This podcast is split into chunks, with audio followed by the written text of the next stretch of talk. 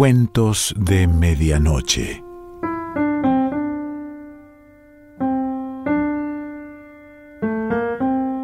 El cuento de hoy se titula La Posada del Mal Hospedaje y pertenece al Lope de Vega.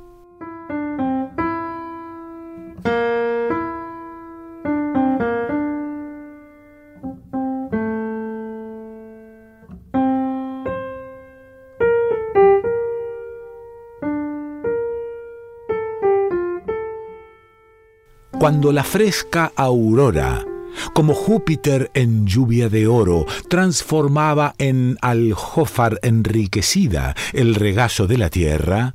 salió el peregrino Pánfilo de Zaragoza, y por no usadas sendas, de monte en monte y de pastor en pastor, procuraba cuanto podía desviarse del real camino, temiendo siempre que los hermanos de Flérida con toda diligencia le buscarían. Decidió al fin de algunas leguas, ir una noche a poblado, fatigado de la aspereza de los montes y la rusticidad del sustento, y entrando en una villa, término de los dos reinos, pidió posada, mas como en ninguna se la diesen, al verle ya tan maltratado, los pies corriendo sangre, quemado el rostro y los cabellos revueltos, procuró el hospital, último albergue de la miseria.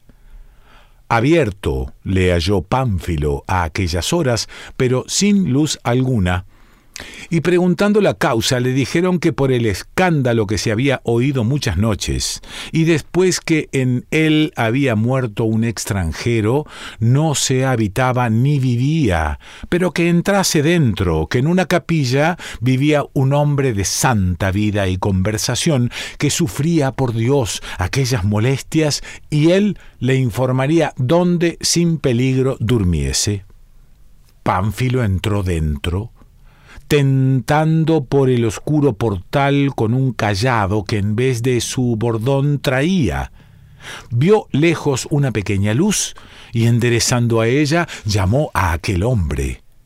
¿Qué me quieres? respondió a sus voces. Maligno espíritu. No soy quien piensas, respondió Pánfilo. Abre, amigo, que soy un peregrino que busco posada para esta noche. Abrió la puerta entonces y vio Pánfilo, un hombre de mediana estatura y edad, los cabellos largos y la barba crecida y enetrada, le cubría una ropa de sayal hasta los pies. La capilla era pequeña, el retablo devoto, y en la peana dormía aquel hombre. Tenía por cabecera una piedra, su báculo por compañía y una calavera por espejo, que ninguno muestra mejor los defectos de nuestra vida. ¿Cómo has osado entrar? le dijo, peregrino. ¿No te ha dicho ninguno el mal hospedaje de esta casa? Sí, han dicho, respondió Pánfilo, pero he pasado ya tantos trabajos, desdichas, prisiones y malos acogimientos, que ninguno será nuevo para mi ánimo. Encendió una vela entonces el huésped en la lámpara que delante de las imágenes ardía, y sin preguntarle quién era, le dijo Sígueme. Fue Pánfilo tras el hombre, y pasando un jardín tan intrincado que más parecía bosque, entre unos cipreses, le mostró un cuarto de casa, y abriendo el cerrojo de un aposento grande, le dijo Entra, y pues eres mozo robusto y enseñado a trabajos, haz la señal de la cruz y duerme sin reparar en nada. Pánfilo tomó la luz y afirmándola sobre un pollo que la sala tenía, se despidió del hombre y cerró la puerta. En la sala había una cama, bastante para descansar quien en tantas noches la había tenido en el suelo. Se desnudó y vistiéndose una de dos camisas que Flérida le había dado, se acostó en ella. Apenas había revuelto en su fantasía la confusión de historias que en la quietud del cuerpo repite el alma, cuando la imagen de la muerte ocupó sus sentidos con la fuerza que suele tener sobre cansados caminantes. La parte que desampara el sol cuando se va a los indios estaba en profundo silencio cuando al ruido de algunos caballos despertó Pánfilo. Le pareció que caminaba, cosa que a los que caminan siempre sucede, que la cama se mueve como la nave o anda como el caballo que traía, pero acordándose que estaba en aquel hospital y advertido del escándalo por cuya causa era inhabitable, abrió los ojos y vio que, como si entraran a jugar cañas de dos en dos, entraban a caballo algunos hombres los cuales, encendiendo unas ventosas de vidrio que traían en las manos en la vela que había dejado, las eh, iban tirando al techo del aposento, donde se clavaban y quedaban ardiendo por largo espacio, quedando la base pegada a las tablas y la boca vertiendo llamas sobre la cama y lugar donde había puesto los vestidos se cubrió el animoso mancebo lo mejor que pudo y dejando un pequeño resquicio a los ojos para que le avisasen si le convenía guardarse del comenzado incendio, vio en un instante las llamas muertas y que en una mesa que a la esquina de la sala estaba, se comenzaba un juego de primera entre cuatro. Pasaban, se descartaban y metían dineros como si realmente pasara de veras. Y habiéndose enojado los jugadores, se trabó una cuestión en el aposento con tantos golpes de espadas y broqueles que el mísero Pánfilo comenzó a llamar a la Virgen de Guadalupe, que sólo le faltaba de visitar en España, aunque era el reino de Toledo, porque las cosas que están muy cerca, pensando verse cada día, suelen dejar de verse muchas veces. Pero cesando el golpear de las espadas y todo el ruido por media hora, quedó de un sudor ardiente bañado el cuerpo en agua y estando a su parecer satisfecho que ya no volverían, sintió que, haciendo los dos extremos de la colcha y sábanas, se las iban quitando poco a poco. Aquí fue notable su temor, pareciéndole que ya se le atrevían a la persona, pues le quitaban la defensa, y estando de esta suerte vio entrar con un hacha un hombre, detrás del cual venían dos, el uno con una vacía grande de metal y el otro afilando un cuchillo. Se le erizaron los cabellos en esta sazón de tal suerte que le pareció que de cada uno de por sí le iban tirando. Quiso hablar y no pudo. Pero cuando a él se acercaron, apagó el hacha de un soplo, y pensando que entonces le degollarían y que aquella vacía era para juntar su sangre, fue a detener con las manos el cuchillo a donde le pareció que le había visto y sintió que se las tragaron a un mismo tiempo. Dio un grito Pánfilo, y en este instante se volvió a encender el hacha, y vio que dos grandes perros se las tenían asidas. Jesús, dijo turbado, a cuya voz se metieron debajo de la cama y vuelta a matar la luz, sintió que le ponían la ropa como primero y que alzándole de la cabeza le acomodaban de mejores almohadas y le igualaban con grande aseo, curiosidad y regalo la sábana y la colcha. Así le dejaron estar un rato,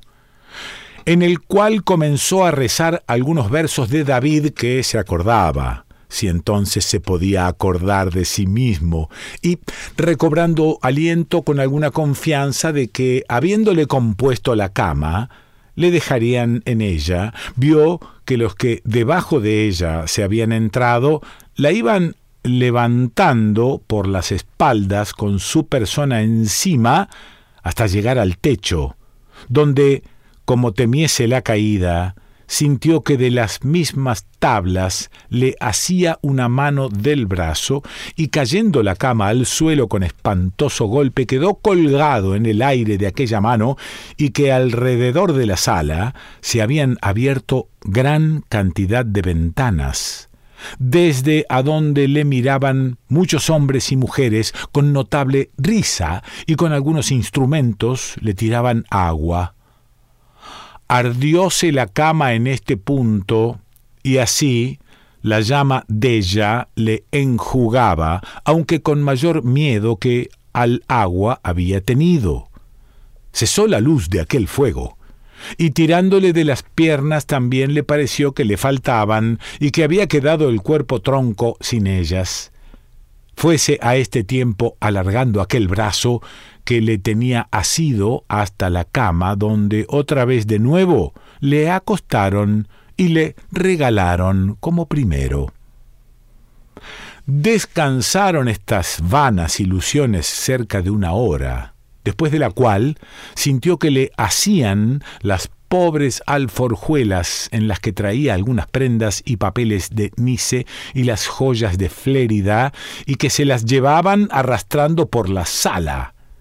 ¿Quién creerá lo que digo?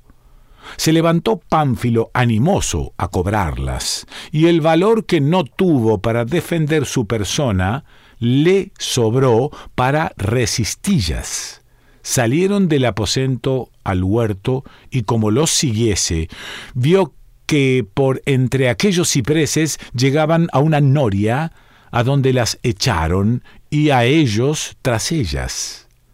No quiso Pánfilo pasar más adelante, mas volviendo con valeroso esfuerzo por donde el ermitaño le había guiado, llamó a su aposento. Le abrió el hombre, y viendo su color y desnudez, le dijo Mala noche te habrán dado los huéspedes.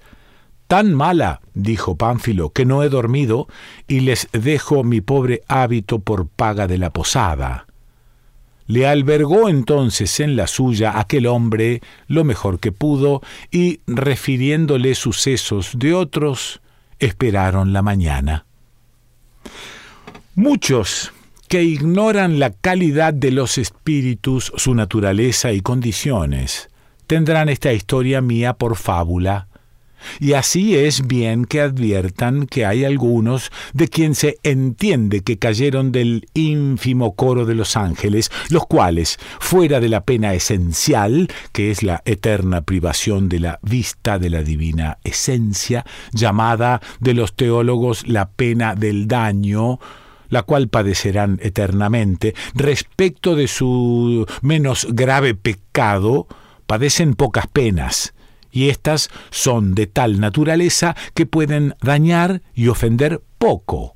pero sólo toman placer en, en, hacer algunos estrépitos y rumores de noche, burlas, juegos y otras cosas semejantes, los cuales son oídos y vistos de algunos, como se sabe, de muchos lugares y casas, las cuales son turbadas de tales escándalos hechos de los demonios, echando piedras o molestando los hombres con golpes, encendiendo fuego o haciendo otras operaciones delusorias.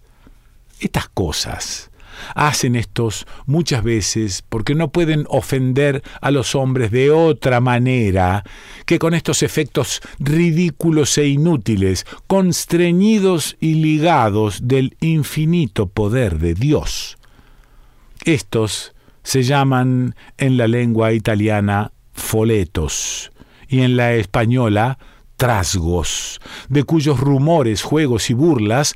cuenta Guillermo Totani en su libro De Bello Demonum algunos ejemplos, llamándolo espíritus de la menos noble jerarquía. Casiano escribe de aquellos que habitan en la Noruega, a quien el vulgo llama paganos, que ocupan los caminos, juegan y burlan a los que pasan por ellos de día y de noche. Michel Cello pone seis géneros de estos, ígneos, aéreos, terrestres, acuátiles, subterráneos y lucífogos En él se pueden ver sus propiedades. Hieronymus Menchi cuenta de un espíritu que, agradado de un mancebo, le servía y solicitaba en varias formas y hurtando dineros le pagaba algunas cosas que le agradaban. La luz del día, amable e ilustre obra del Hacedor del cielo y única guía de los mortales, dio aviso a Pánfilo de que ya podía estar seguro de las malditas infestaciones de aquel espíritu y despertando al hombre, se levantaron entrambos y juntos se fueron por la huerta al aposento donde había dormido y entrando en él a ver el estrago de la pasada noche, hallaron la cama y las demás cosas del aposento sin lesión alguna, y a la ropa de Pánfilo en el mismo lugar donde la había puesto. Se vistió corrido de que aquel hombre le tuviese por fabuloso y hombre de poco ánimo, le pidió licencia para irse, desde cuyos brazos tomó el camino de Guadalupe, sin osar volver la cabeza a aquella villa donde prometió no volver en su vida por ningún acontecimiento. Lope de Vega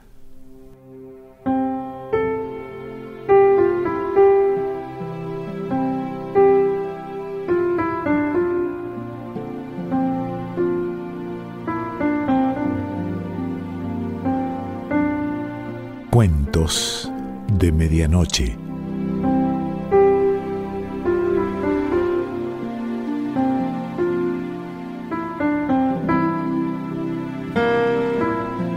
Selección Pancho Mondino. Idea y lectura Quique Pessoa.